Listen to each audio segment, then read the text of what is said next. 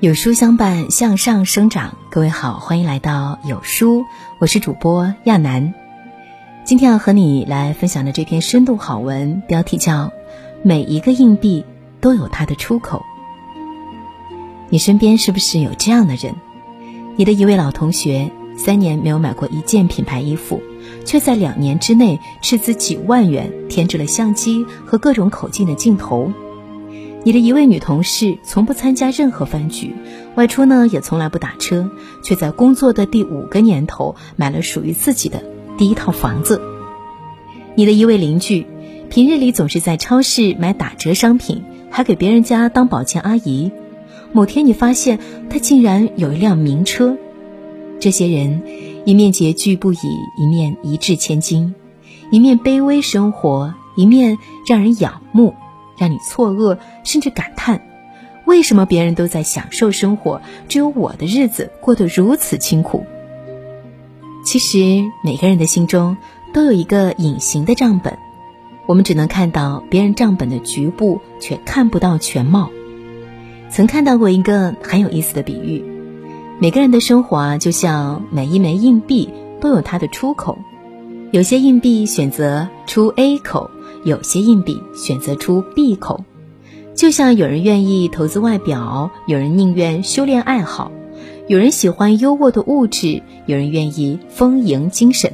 总之，每个人都有各自的生活选择，而唯一的真相就是，每个人都在用力寻找自己生活的出口。因为那些出口是阳光照进生活的地方，是自己努力活着的印记，更是热爱生活的情感依托。我们总说，一个人的时间花在哪里，他的价值就在哪里，深有感触。一个人把时间和金钱花在哪里，取决于他的价值取向，也最终决定了他会收获怎样的生活。想到以前单位的同事张姐。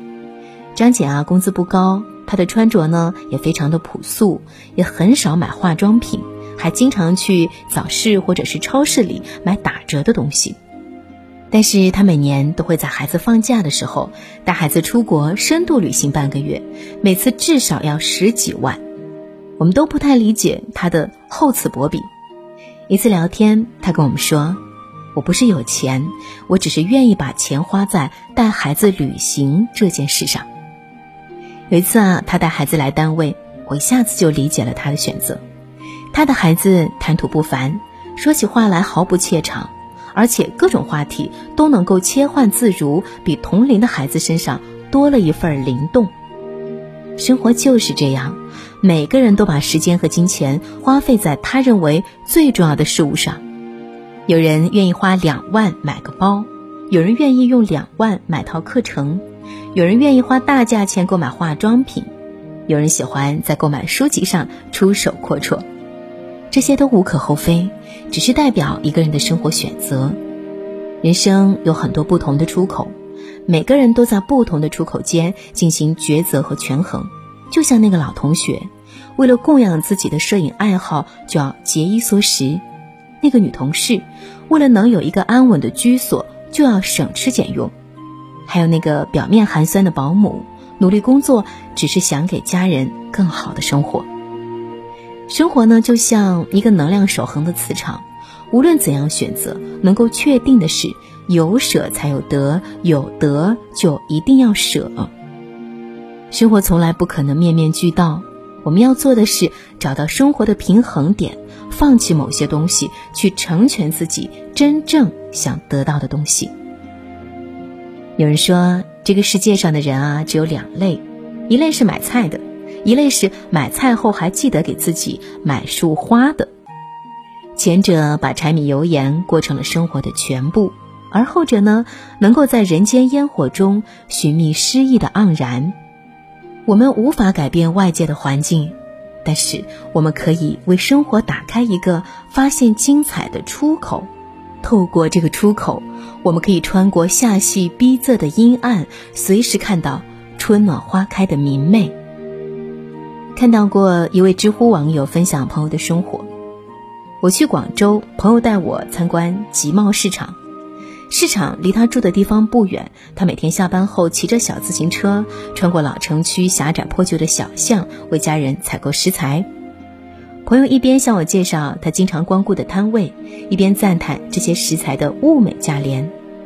从市场的另一个出口出来时，正好看到一个妇人在卖花。朋友说，买完菜，我每次都在这儿买束花。可能很多人都觉得朋友的日子过得很好，但是。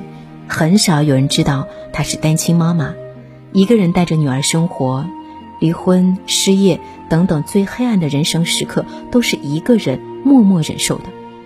正是这些鲜花，让他戒掉了情绪，始终以温暖、绵软的态度面对生活。想起知乎上有个提问：同样不太富裕的物质生活，为什么有的人就能过得有滋有味？有个高赞的回答。幸福感来源于自身对于生活的感受和评价，而这取决于个人对于生活的追求和理解。人生就像一场旅行，最终会途经哪些风景是我们无法决定的，但是看风景的心情却是自己可以主宰的。在繁杂的生活之外，能够给情绪打开一个出口，给生活一个出口，是一种积极态度，更是一种生存能力。每个生命都需要一个出口，通过这个出口，我们才能够接触到新鲜的空气，我们才能在泥石缝隙中触摸幸福。富兰克林说过：“对于不知足的人，没有一把椅子是舒服的。”我们总是对别人的生活羡慕不已，却对自己的生活失望透顶。我们也总是基于别人生活的美好，却对自己的幸福视而不见。这是人性的弱点，也是人性贪婪的地方。事实上，别人生活表面的浮华，背后隐藏的却是我们看不到的艰辛。某某同学是旅行了，但是压缩的可能是生活上的所有其他开销。某某邻居是拥有豪车，但他不敢放松一刻，因为不知道哪天就会负债累累。某某亲戚是公司的总经理。但是他是以牺牲所有个人时间和家庭生活为代价的。我们所看到的，永远只是别人生活的冰山一角。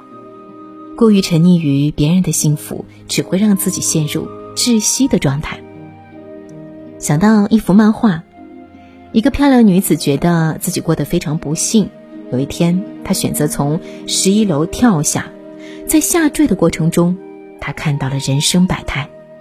平日里恩爱有加的夫妻在吵架，事业做得风生水起的女强人在偷偷哭泣，高学历的毕业生在苦苦寻觅工作，生活优渥、妻子贤惠的成功男在吃抗抑郁症的药，子女双全、家产丰厚的独居老人在盼望有人探望他。此时，这个女子才猛然觉得，原来自己过得也没有那么糟，可是。一切都已经晚了，就像卞之琳在诗中写的：“你在桥上看风景，别人在桥下看你。”我们总是仰望别人的幸福，一回头才发现自己也正在被别人仰望和羡慕着。没有人可以坐拥一切，但每个人也都有别人向往的东西。你的聪明、美貌、健康，是很多人羡慕的资本。你的事业、家庭、亲情是很多人盼望的资产。既然已经选择了一条路，就别贪恋另外那条路上的风景。不贬低自我，不艳羡他人，守候好自己的底牌和资产，才是明智的选择。林清玄在文章《生命的出口》写下这样一个故事：一只小黄蜂从窗外飞了进来，在室内绕了两圈，又回到原来的窗户。发现飞不出去了，明明看见屋外的山，却飞不出去，只是在玻璃窗上撞得咚咚作响。眼看无路可走，小黄蜂突然停在玻璃上漫步，好像在思考什么。想了半天，小黄蜂突然飞起来，绕了一圈，从它闯进来的纱窗缝隙飞了出去，消失在空中。有时候，我们就像林清玄笔下的这只黄蜂。后退一步被困在牢笼，前进一步又无路可走。生活和梦想无法兼顾，选择 A 还是 B？爱情和事业冲突到底该如何抉择？于是我们拼命的寻找出口，却不断的被玻璃窗阻挡，走不出去。或许我们都可以学学这只小黄蜂，在生活陷入困顿迷茫时，仔细思考一番，重新找到自己的价值，回到原地或者重新选择，也许就会豁然开朗。雨果曾说过：“生活就是知道自己的价值，自己所能做到的与自己应该做到的，由各种不同的圈子组成。”当我们发现当前这个圈子并不适合自己时，最理智的做法就是给自己制造一个出口，去寻找适合自己的圈子。请相信，每一种生活都有获得幸福的可能。我们不必过于关注已经无法改写的生命入口，而是应该去关注可以选择和改变的生活出口。与其羡慕别人的生活，不如用心诠释自己的幸福。与其抱怨糟糕的生活，不如守好自己的账本，大胆书写自己的人生。好啦，今天的分享到这儿就要结束了。最后呢，和大家来分享一个我们的课程，价值八百九十九元的英语全能训练营，限时零元免费领取，涵盖三节名师在线直播课，适合成年人。第一天，五大单词高效记忆法，记一识百，千词万用。第二天。瞬间秒变美语口腔机，必须就时美音地道。第三天，快速搞定读写译，联合国议员特训方法独家奉送。五月二十四日开课，每晚八点，连续三天，仅送前一百名，长按扫描即可免费领取。在这个碎片化的时代，你有多久没有认真读完一本书？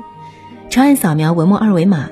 在有书公众号菜单免费领取五十二本好书，每天有主播读给你听。我是亚楠，感谢收听，明天同一时间不见不散。